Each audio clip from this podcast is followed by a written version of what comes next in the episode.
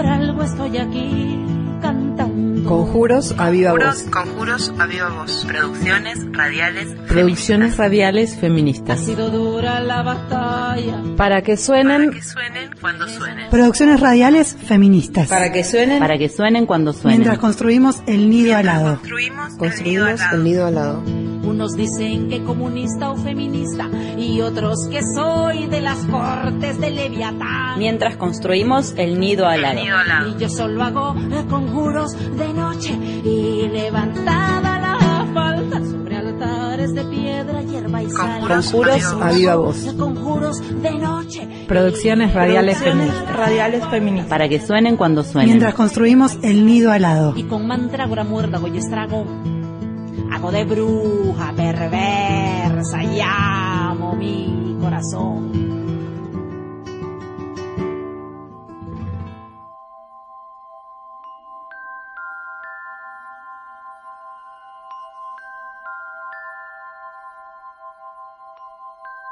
Desde Conjuros a Viva Voz, en este micro radial, queremos compartir las experiencias de organización de personas trans para visibilizar sus existencias y conquistar así el respeto y sus derechos. Compartimos las voces de los participantes del primer foro de infancias trans realizado en Neuquén el 16 de abril. Bueno, buenas tardes para todos y para todas. Eh, iba a iniciar eh, mi discurso saludando a las autoridades, pero antes quiero saludar a Pedro y a esa docente que era quien ayudaba al compañero acá construir su identidad. Así que un aplauso para esta gran docente y para este valiente joven que tuvo la capacidad de canalizar lo que sentía y de esa manera estar hoy nada más y nada menos con su edad en un foro de esta magnitud. Así que compañero, usted es un orgullo. Hola, yo soy Pedro y soy un niño trans de...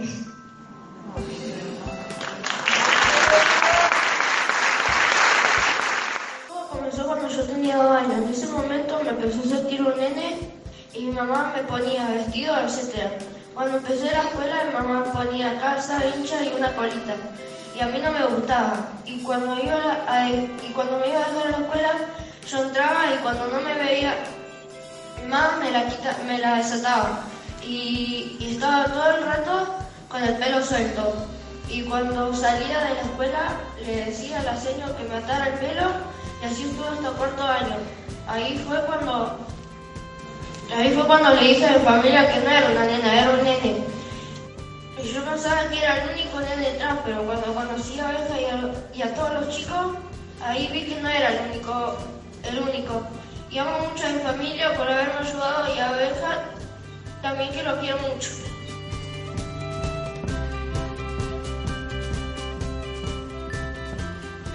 De género que en el momento que la construimos, como recién lo decía, con la compañera Claudia Piava Draco, quien muere un mes antes de la aprobación y su lápida hasta el día de hoy figura un nombre que no le corresponde, qué acertadas estuvimos en hacer una ley de identidad de género para que no solo las mujeres y los varones trans de mayor, mayores de edad puedan acceder a la identidad de género, sino también los niños, las niñas y los niños.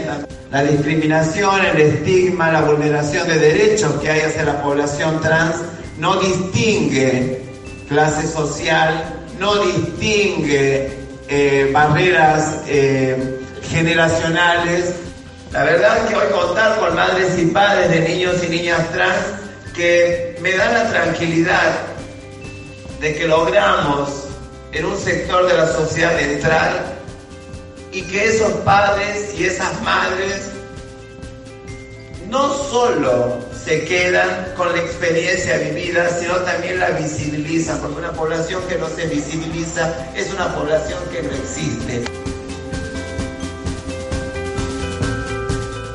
Creo que nos tenemos que llevar de este encuentro el respetar las infancias, por supuesto, y garantizar que esos niños y esas niñas superen la baja expectativa de vida que tenemos nosotras y nosotros.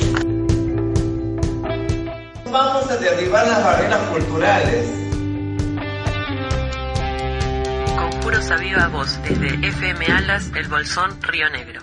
Escuchamos a las compañeras del consultorio integral trans, Claudia Pía Baudraco, de Cipoletti, que desde hace un año vienen proponiendo desde la práctica de una institución de salud la apuesta a un abordaje integral de la salud para acompañar los procesos de las personas trans y romper así con la patologización y el biologicismo como única alternativa de abordaje. Consultorio inclusivo, Claudia Pía Baudraco, como se denomina. Festejamos hace muy poquito un año de funcionamiento y surgió en una escuela de formación de género que se dio en la Facultad de Medicina en conjunto con la Facultad de Ciencias de la Educación y donde participaba ATA y muchas de las personas que concurrían eran mujeres y varones trans. Un grupo de la gente que estaba ahí escuchando las vivencias y la falta de inclusión eh, de estas personas, eh, empezamos a charlar y a pensar y a dolernos de esta situación y a generar eh, la necesidad de, inclusión con más derechos, sobre todo en lo que corresponde a salud, que era la pertenencia a la cual teníamos en ese momento eh, a las distintas instituciones. Empezamos a asistir una vez que lo tuvimos con una modalidad que es diferente a la de cualquier otro consultorio, por lo menos en la zona. Eh, que tiene una, una, llamada sala de espera, que es un espacio de construcción conjunta eh, del equipo con las personas, ya sean pacientes o familiares o gente que se acerca para interiorizarse de qué significa el consultorio, qué significa la, atención en salud integral, porque esa es la mirada que le damos. Las personas son humanos para atender, eh, más allá de, la cuestión de género que vivan. Eh, y esa es nuestra impronta. Como consultorio mm, inclusivo para la atención de personas trans, nos interesa vincularnos con todas las organizaciones o movimientos sociales que activan en la zona. Nos interesa estar como a mano para, para las organizaciones y que y a su vez aprovechar la experiencia, el trabajo territorial de todas las organizaciones que son quienes eh, ayudan y colaboran para que las personas puedan acceder a sus derechos hasta ahora, en el corto tiempo que tenemos de experiencia, que es solo de un año, las prioridades o las necesidades de las personas trans las vemos sobre todo con el uso de la hormonización que algunas personas requieren. Y entonces sí es prioridad para esa atención que tener la medicación en tiempo y forma, que es cierto que en el hospital de Cipoletti estamos teniendo la provisión necesaria tanto para mujeres trans como para hombres trans eh, y eso es muy importante porque sostiene que los tratamientos sean seguros, que las personas puedan encontrar en salud pública eh, lo que necesitan y que eso implica, por lo tanto, que sus derechos están garantizados. Eh, las necesidades de las personas trans o las prioridades también van para el lado de poder tener una atención de calidad en relación al trato, a que haya una escucha que intente albergar sus opiniones, albergar sus emociones y todo lo que implica además eh, los cambios corporales para quienes lo requieren, porque no todas las personas trans requieren cambios en su cuerpo. Y que en ese sentido es que nos interesa atender o pensar la atención de modo integral, porque pensamos que tiene que ver no solo con lo que le pasa al cuerpo, sino también lo que le pasa a la emoción y lo que le pasa a lo que se siente en torno de, que es bastante inevitable eh, vivenciar para ellas y ellos los estigmas en relación a correrse de la heteronorma y tomar la decisión de mostrar su identidad. Le damos la palabra a Daniela Maidana, mamá de Julián, un niño trans de 5 años de la ciudad de Cipoletti, que viene siendo acompañado en su proceso de identidad por su mamá. Daniela nos habla de felicidad, de respeto y acompañamiento, de aprendizaje y herramientas. Yo soy mamá de Julián. Julián es un varón trans de 5 años. Este camino empezó cuando él tenía 4 años y me, empieza a decir con palabras que, que no estaba conforme con su identidad femenina y me empieza a preguntar por qué era nena y ante mis respuestas me plantea que él es varón, que no, no es nena. En su momento la primera respuesta que yo le di cuando me pregunta por qué era nena, él pensó que era porque tenía nombre de nena. Entonces yo lo, lo, lo relacioné con, con su sexo biológico. En ese momento él me pide el, sexo opuesto, o sea, yo digo, vos sos nena porque tenés vulva, y él me dice, bueno, mamá, yo quiero un pene, pues yo soy varón. Y así empezó mi, mi evolución como mamá, de entender qué era lo que estaba pasando. Lo que más hace sufrir en ese momento, padres, madres, responsables de los menores que plantean estos temas, es la ignorancia. Cuando uno empieza a tener un poquito más de información, a saber que las identidades son tantas como personas en el mundo, que existen varones con vulva y vagina y, nenas con pene, ahí la, se vislumbra todo un mundo que mm, por ahí uno no desconocía hasta ese momento. En la que comienza todo el, el tránsito de buscar información y de tratar de entender qué era lo que le pasaba a Julián. Bueno, me empecé a investigar, a, contactarme con gente, hasta encontré familias. Encontré a la mamá de Luana, Gabriela Mancilla, que, que través de su historia a mí me, me, abrió la cabeza, me abrió la chance de que mi hijo fuera un varón trans.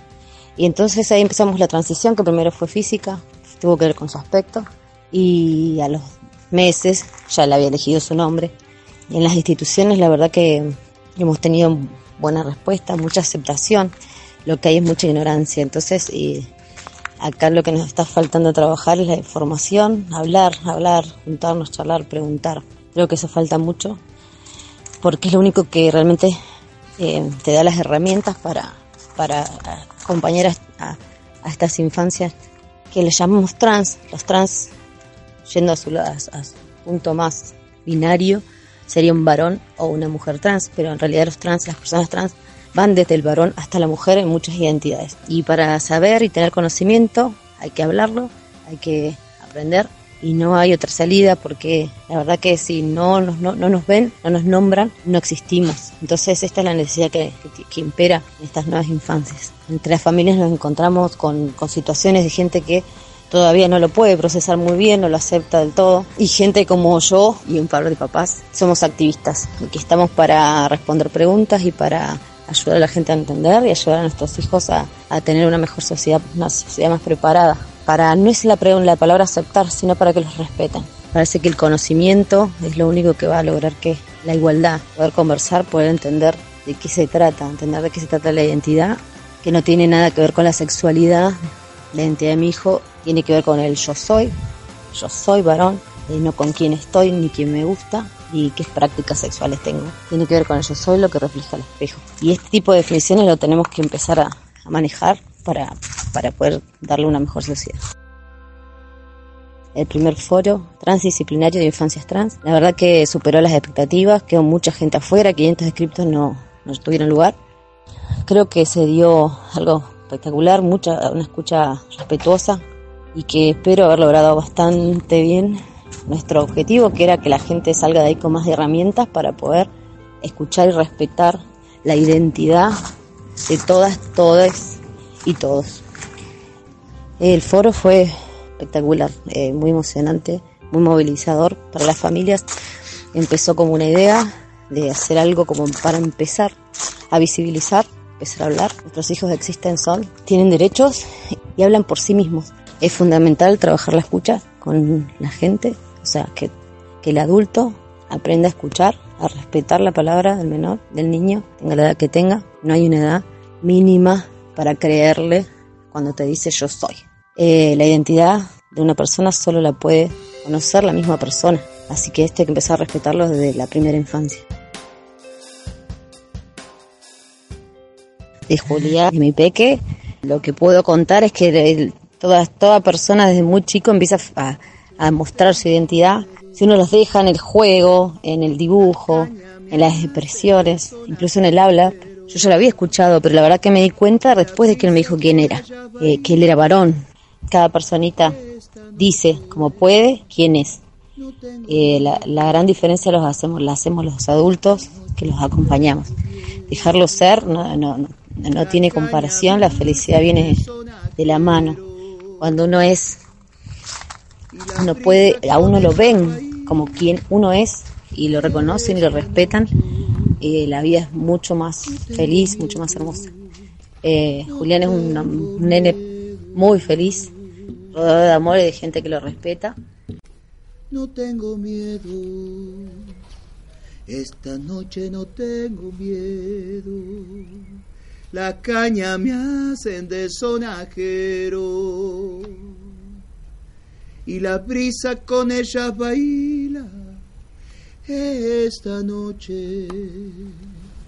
No tengo miedo, no tengo miedo. Romper con la idea de preservar a las niñas para abrir a la posibilidad de crear otras formas de cuidados. Nos invita a pensar que quizás cuidar puede ser a partir de poder dar lugar, de visibilizar, porque si no nos nombran, no existimos. Conjuros. Conjuros. Fórmulas mágicas que se dicen, recitan o escriben para, para conseguir, conseguir algo, algo que se para desea. conseguir algo que se desea. Conjuros o hechizos. Conjuros o hechizos. Actos que han sido comúnmente perseguidos. Actos que han sido comúnmente perseguidos bajo la acusación de brujería. Brujería. Brujería, conjunto de creencias, conocimientos Conjunto prácticos y creencias, actividades conocimientos atribuidos a ciertas personas y actividades llamadas brujas. llamadas brujas. Brujas, mujeres temidas por su sabiduría y construidas y castigadas como construidas hechiceras. y castigadas como hechiceras. Conjuros y.